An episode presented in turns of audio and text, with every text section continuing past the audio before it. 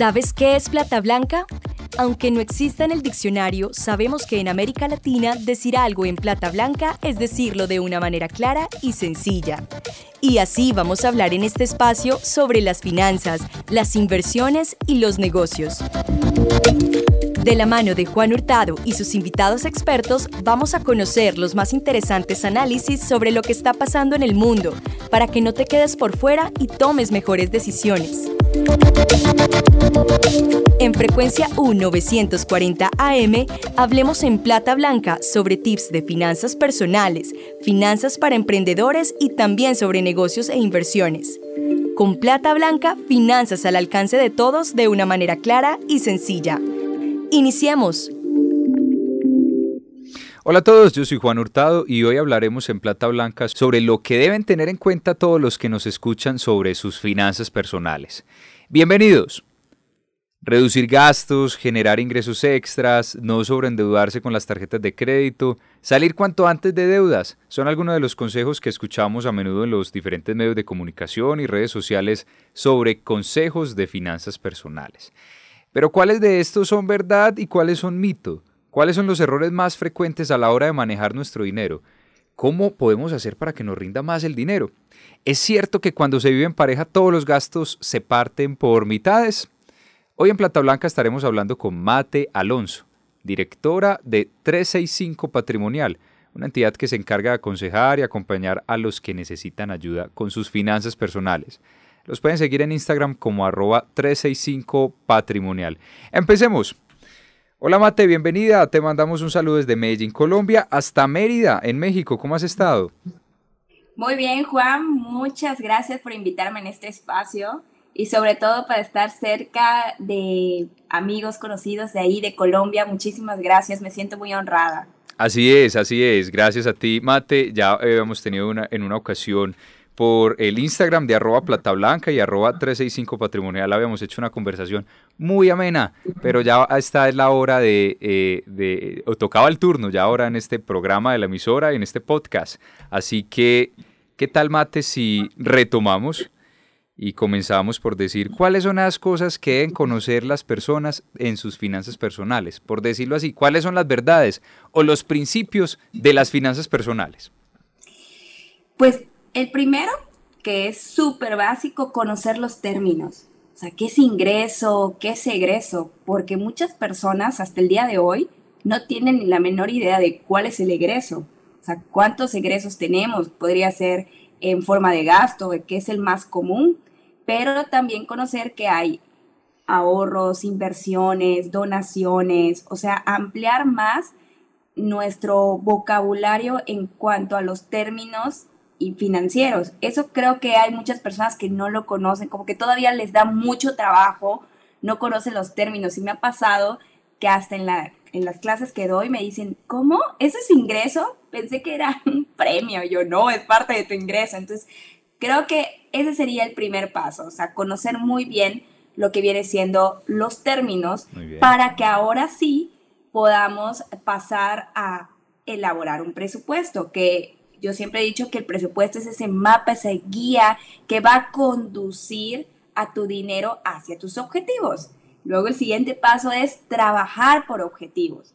Entonces, aquí creo que las personas no conocen muy bien para qué o por qué quieren hacer eso. Por eso en el camino es muy difícil efectuar un presupuesto porque empiezan a decir, y, y, ahora qué, y a dónde voy, y ajá, y cuál es el chiste, ¿no? De estar ajustando, de estar reduciendo, de estar cambiando, ¿cuál es el chiste? Entonces, si no tienes un por qué ni un para qué, pues es muy difícil eh, seguir manteniendo el presupuesto. Otro es conocer los instrumentos financieros. Eso es muy importante saber cómo es una tarjeta de crédito, los préstamos, para qué me sirven, su función, porque hoy por hoy muchas personas adquieren tarjetas de crédito, adquieren responsabilidades financieras ante instituciones y la verdad no saben cómo utilizar esos instrumentos. Es muy importante primero, antes, si tienen la oportunidad, pero todos la, adquieren antes de saber, sí, utilizarlo, saber cómo utilizarlo. Eso es otra recomendación que doy. Y también algo muy importante es empezar a tener citas con nuestro dinero.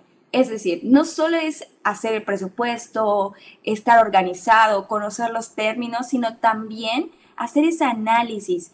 ¿Qué me quiso decir esta situación? ¿Cómo enfrenté este mes? ¿Me está yendo bien? Entonces, a veces como que las personas nos vamos eh, como máquinas haciendo las cosas, pero nunca reflexionamos lo que nos quiere decir. ¿no? La situación, estoy, estoy haciendo bien, estoy haciendo esto correcto, porque si no, ¿qué va a pasar? Ahorita hay, pues en muchos países hay inflación.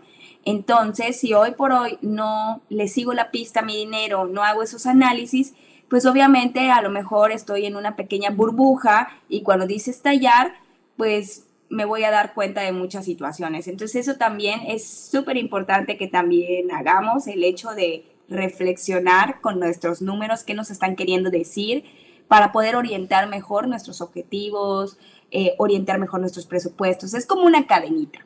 Todo va como una cadenita. Mate, alguna vez en un espacio de finanzas personales, eh, alguien hizo una pregunta muy interesante, me llamó mucho la atención y decía, no, pues qué gracias a las finanzas personales, eh, sabiendo que lo que recomiendan es reducir la calidad de vida. ¿Tú, ¿Tú qué opinas al respecto? Reducir la calidad de vida. Mira, fíjate que muchas personas confunden calidad de vida con estilo de vida. Okay. A veces, este, más que la calidad, es el estilo de vida. Es lo que tenemos que saber. ¿A qué le decimos que sí y a qué le decimos que no? Porque hoy por hoy eh, hay dos, yo siempre he dicho que hay dos tipos de inflación. La inflación que todo el mundo conoce, que es la alza general en los precios y en los servicios eh, debido a factores externos y también tenemos la inflación de estilo de vida. ¿Qué quiere decir eso? Que si gano más, que no tenga que ver con la inflación, ¿no? Ese aumento, sino que a lo mejor me promovieron, pues ¿qué tiendo a hacer? Pues empiezo a comprar más, a gastar más, en el sentido de que, imaginemos, tenemos dos cafés. Yo ya estoy acostumbrada a comprar cierto producto de café que va con mi canasta básica. Ok, a lo mejor en ese aumento de porque me, me, promovieron, me dieron más trabajo, digo, ah, mira, voy al supermercado y en vez de comprar el café que siempre compro, digo, ah, me merezco ahora comprar el café que está a lo mejor a 50 dólares porque me lo merezco. Y llego a mi casa y empiezo a decir, bueno, no puede ser que se me haya ido el dinero como agua si sigo consumiendo las mismas cosas, tengo los mismos hábitos de consumo. No, cambiase de producto. Entonces, por eso es muy importante seguirle la pista y a veces muchas personas confunden ese término. Entonces empiezan a inflar su estilo de vida y hoy por hoy al ser humano le cuesta mucho trabajo ceder cosas, cambiar cosas y las finanzas personales simple y sencillamente es trabajar con tu calidad de vida. O sea, ¿realmente requieres todas esas cosas para ser feliz? ¿Realmente requieres todas esas cosas para tener una buena alimentación? Tal vez requieres todas esas cosas. Sí, no. Entonces, pero eso, Juan, todo.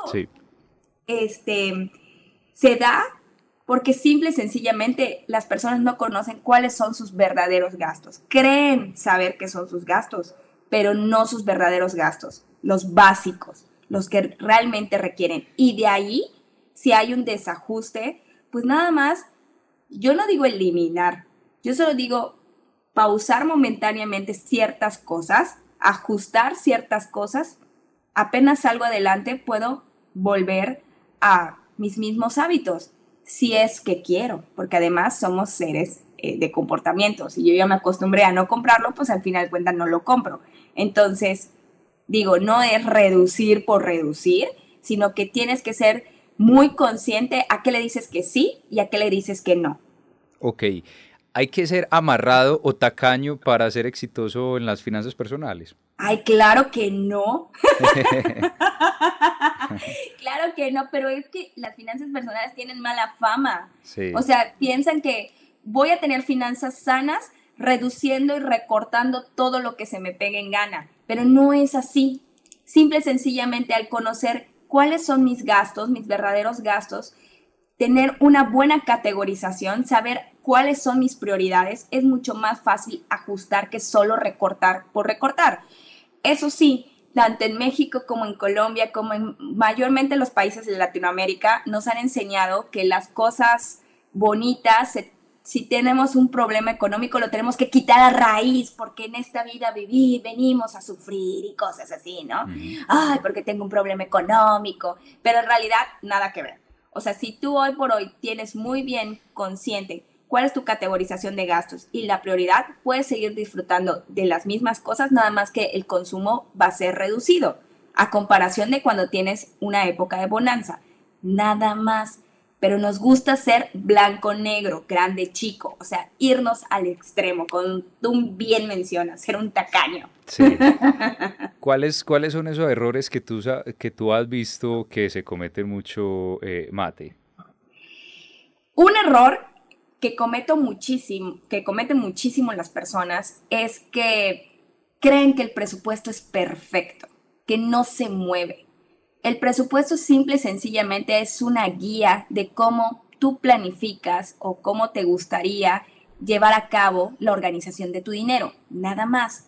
Y mucha gente, ¿qué es lo que hace? Empieza a presupuestar para la persona que no es. Es decir, para la persona que no sale, para la persona que no se compra ropita. O sea, lo hace tan estricto que cuando empieza ahora sí a pasar a la acción a ese presupuesto, al estar apuntando cómo lo está llevando, empieza, ay no, ay no, ay no, empiezan a salir las cosas que no tenía en cuenta y luego se empieza a desesperar y ya no lo quiere seguir haciendo. Se abruma.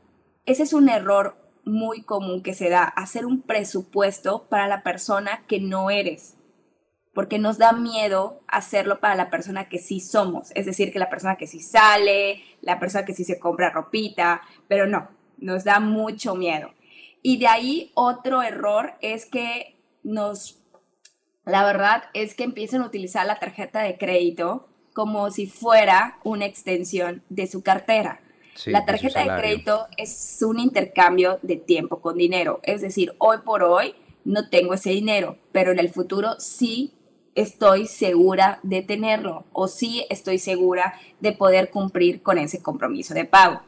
Pero ¿qué pasa? Que la gente piensa que es una cosa más. De hecho, cuando empiezo a hacer presupuestos con las personas, con mis alumnos, a veces me da mucha risa cuando empiezan a poner tarjeta de crédito es un ingreso. Y yo, ¿cómo?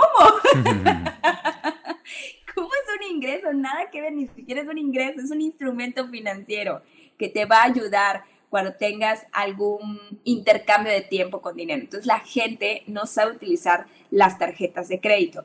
Y otro error común también que eso veo que todo el mundo le, eh, le encanta, es que como no tiene un orden, está desordenado, no tiene una planeación, le encanta pensar a, futuro. Es que cuando tenga, cuando haga, cuando, en fin, muchas cosas es, cuando gane tal cosa o cuando me promuevan de tal trabajo, ahorraré. Condicionamos ciertas cosas que no queremos hacer. Entonces, ese es un error también muy común que se da el hecho de estar condicionando para no accionar, ¿no? Para ponernos a trabajar ahora sí. Sí, Mate, digamos que uno hace entonces un presupuesto inicial y uno dice, bueno, estos son mis gastos básicos, estos son los gastos de entretenimiento, estas son las salidas para las deudas, entonces en promedio, cada mes, esto es lo que me sale de mi bolsillo, esto es lo que debo de, de, tener disponible para poder eh, ir pagando. Obviamente cuando entramos a hablar de tarjeta de crédito, ahí distorsiona un poquito las cosas porque no es plata en mano, sino que, digamos, uno no sabe si meterlo en los gastos del mes o en lo, o sea, donde, donde hizo eh, la compra o en el momento del pago, en fin, ahí hay que ponerle un poquito más de cuidado a las tarjetas de crédito. Sin embargo, mi pregunta va es con respecto a y cómo nos planeamos para cuando hay un gasto extra, un gasto planificado, un impuesto, un pago específico de, del vehículo, un pago específico de, la escuela, la universidad, del estudio, en fin, eso cómo, cómo lo metemos en el, en el presupuesto, cómo, cómo lo trabajas tú. Cuando es un gasto planeado, me estás comentando. Así es, porque supongamos, yo gasto mensualmente tanta plata, pero en este mes como me toca sacar para esto otro que, digamos que no, no es lo normal que se saque cada mes, entonces que debería ser reducir los gastos o tener un ahorro por aparte para, para cubrir ese, ese pago o ese gasto de más. Mira, yo siempre les digo a las personas que tienen que hacer primero, o sea, que a veces no lo hacemos porque, te digo, el presupuesto es algo que se puede llevar mes a mes, pero que empiecen a hacer su proyección financiera. ¿Qué quiere decir eso? ¿Qué normalmente o qué gastos, y eso es un ejercicio muy bueno, es más, si quieren lo pueden hacer sin cantidades, porque a veces yo sé que cuando metemos los números nos empezamos a estresar, pero empezar a poner, a ver, ¿qué gastos normalmente tengo de enero a diciembre? cuáles son los gastos que normalmente podrían aparecer. Eso sería, digo, si aún lo pueden hacer, porque se puede hacer, colocarlo. Ahora, ¿qué pasa cuando yo estoy ya en la práctica y ya estoy en camino y se me presentó un gasto que yo a lo mejor puedo decir que sí es importante, pero al no tenerlo presente, como lo que te acabo de mencionar, que es casi casi hacer una proyección, pues simple y sencillamente es, ok, debo tener un orden para poder decidir a qué gastos puedo, en este caso, ajustar o si en dado caso tengo que aumentar ingresos. En este caso, a veces, mm, en los ingresos, yo siempre les digo a las personas, ok, hay dos tipos de ingreso y quiero que quiten lo fijo y lo variable. Hay los ingresos propios, que hoy por hoy es la manera directa en la que obtienes tu dinero, ya sea si eres estudiante, a lo mejor una beca o a lo mejor el apoyo de tus papás, o a lo mejor sí, trabajas y obtienes ese ingreso propio, pero también monetiza tus talentos. A veces tenemos talentos que a lo mejor nos da pena. ¿Qué tal si soy muy buena haciendo brownies? ¿Qué tal si soy muy buena eh, o comerciante? O sea, monetiza tus talentos para obtener más ingresos, ¿ya? Y si no se puede monetizar tus talentos, bueno, pues en dado caso el orden es muy importante en el presupuesto. Y sobre todo, ya tienes que tener muy en cuenta qué gastos puedes ajustar y qué gastos no puedes ajustar. Porque a veces la gente lo que hace es recortar por recortar, pero sí tenemos que hacer ese análisis de que, ok, estoy a tal fecha, ¿qué cosas puedo quitar? ¿Estoy a tiempo de quitarlo? ¿Afecta si lo muevo o si lo pospongo? O sea, hacer esto para que yo pueda salir avante con esa situación. Mate, un error que he visto que es muy común en las personas eh, es no saber decir no. Es decir, decirle sí a todo. Muchas veces nosotros deseamos, soñamos con muchas cosas, nos antojamos, eso es muy natural, eso es muy del ser humano y no hay nada de malo con eso. Lo que sí hay que saber es las restricciones, hasta dónde puede llegar. Entonces, a veces se nos olvida que el dinero es limitado. Y las tarjetas de crédito muchas veces contribuyen eh, a que pensemos de esta manera, de que no hay límite, pues, que mi, que mi límite es lo que tengo en disponible, lo que tengo pues en efectivo, lo que tengo ahorrado en los bancos, más los cupos de las tarjetas. Eh, entonces a veces nos emocionamos y, pensamos, queremos esto, queremos ir a tal parte, yo me quiero comprar tal cosa para el apartamento o quiero eh, tener este viaje, quiero hacer tantas cosas, pero a veces se nos olvida que el dinero es limitado y ahí es donde muchas veces nos emocionamos y terminamos con las tarjetas de crédito sobreendeudadas, simplemente por no decir no, por decirle sí a todo. Si hay una invitación inesperada, un viaje que no lo teníamos programado y sale costoso y no lo puedo hacer en este momento, yo porque voy a decir que sí y me dejo llevar por la emoción más que la racionalidad. Ante esto, Mate, tú que has trabajado tanto como la psicología del dinero o, o eh, le hablas muy bien a, todos los, a todos los seguidores tuyos y a tus estudiantes, ¿Qué, podemos hacer? ¿Cómo pensar ante esto? ¿Qué tips podemos, qué, podemos pensar? Un ancla, algo que se nos ocurra en el momento para decir, hey, no, venga, no me voy a dejar llevar por la emoción. Fíjate que eso pasa cuando no se tienen objetivos claros, porque al no tener objetivos claros es muy difícil decirle no a todo, porque le digo sí, porque si yo hoy por hoy no tengo intencionalidad con mi dinero, si yo no sé a dónde quiero conducir mi dinero, cualquier tentación que se presente, le voy a decir que sí. Entonces, por eso es muy importante tener un objetivo. Sobre todo tener un objetivo. Si no, le voy a decir que sí a todo lo que se presente. Entonces, cada vez que quiera modificar o hacer cosas sabiendo que estoy muy limitada, es recordar, si hago esto, ¿cuánto me voy a tardar en lograrlo? Y esto pueden también utilizar una técnica que se llama Benjamin Franklin. ¿Cuál es la técnica de Benjamin Franklin? Es decir, poner los pros y los contras de qué pasaría si digo que sí y qué pasaría que digo que no. Y si hoy por hoy tengo muy bien en claro mi objetivo, pues obviamente va a ganar el no. Y esa es una manera de ser consciente lo inconsciente y calmar la impulsividad. ¿ya? Yo por eso siempre les digo, tengan a la mano siempre su objetivo, siempre lo tengan a la mano, porque hoy por hoy todo el mundo va a querer tu dinero y como tú bien mencionas, el dinero es limitado. Entonces, ese es, una buena, es un buen truco para que tú puedas recordar cuál es tu propósito. Súper bien, entonces el as bajo la manga es tener, en eh, tener bien claro y presente y recordar cuáles son los objetivos. A esto del, de, la, de lo limitante del dinero, a mí me gusta poner el ejemplo de que cuando, cuando estábamos pequeños nos daban una moneda y con esa moneda íbamos a la tienda. Y aunque éramos muy antojados y queríamos muchos dulces, muchas golosinas, teníamos que escoger. Porque esa moneda no nos alcanzaba para todo, muy seguramente para todo lo que queríamos, éramos demasiado antojados. Entonces con esa moneda teníamos que escoger o una cosa o la otra o las cositas que nos alcanzara para comprar con esa moneda.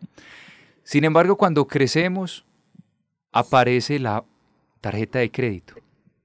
Y la tarjeta de crédito te dice, no elijas, simplemente te gusta, lo tienes, te gusta, lo puedes comprar y ya luego miras a ver cómo, cómo haces. Entonces, si vas a una tienda de ropa y te antojas, una mujer se antoja de los tacones y tiene un tacón de un color y este otro estilo, y dije, pero tres pares de tacones son tan bonitos.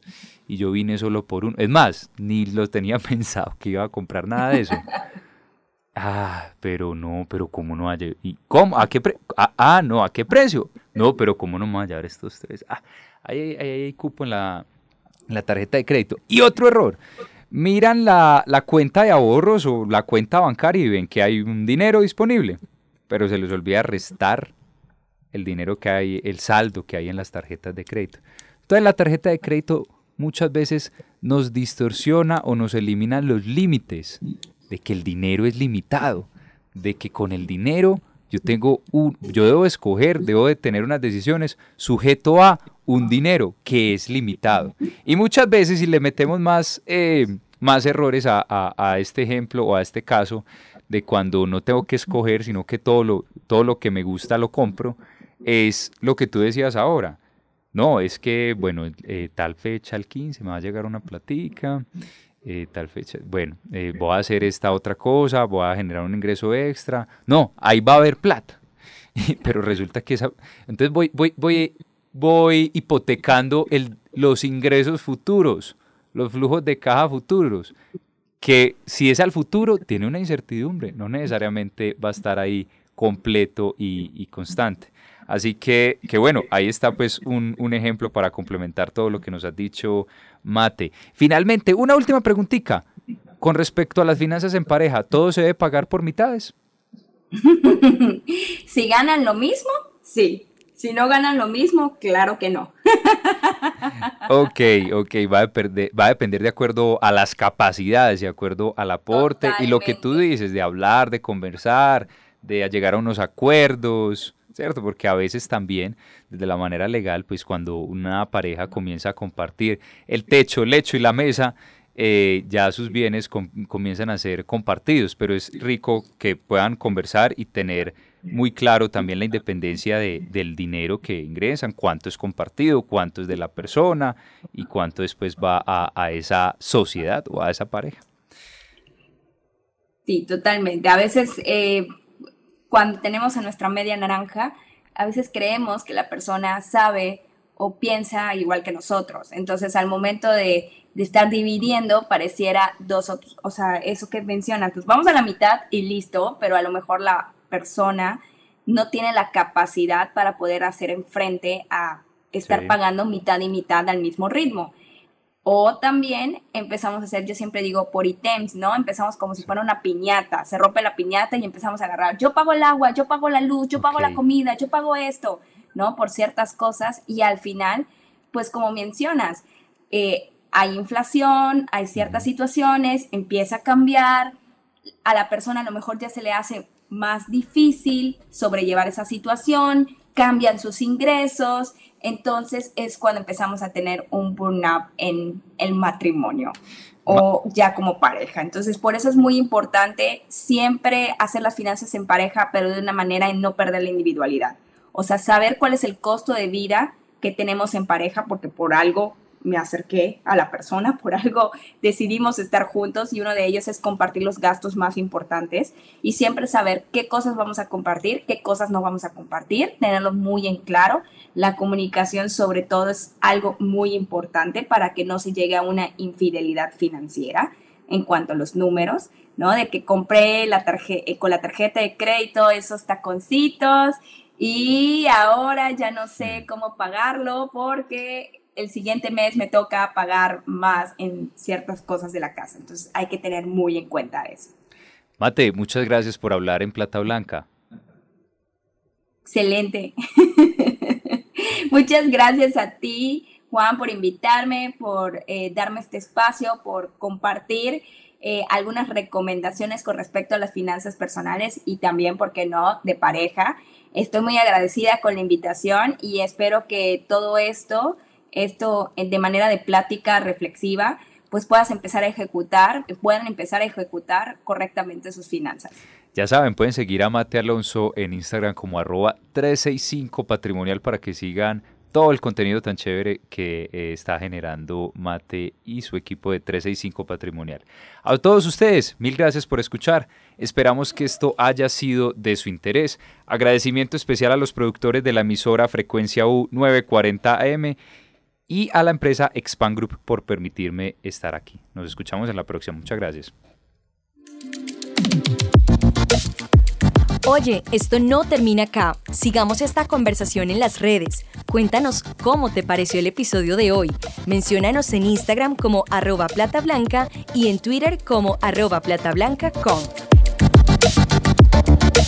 Sigue aprendiendo y entérate sobre nuestros servicios de consultoría para pymes y educación financiera en www.platablanca.com. Con Plata Blanca, finanzas al alcance de todos de una manera clara y sencilla. Dirige y conduce Juan Hurtado por frecuencia U 940 AM.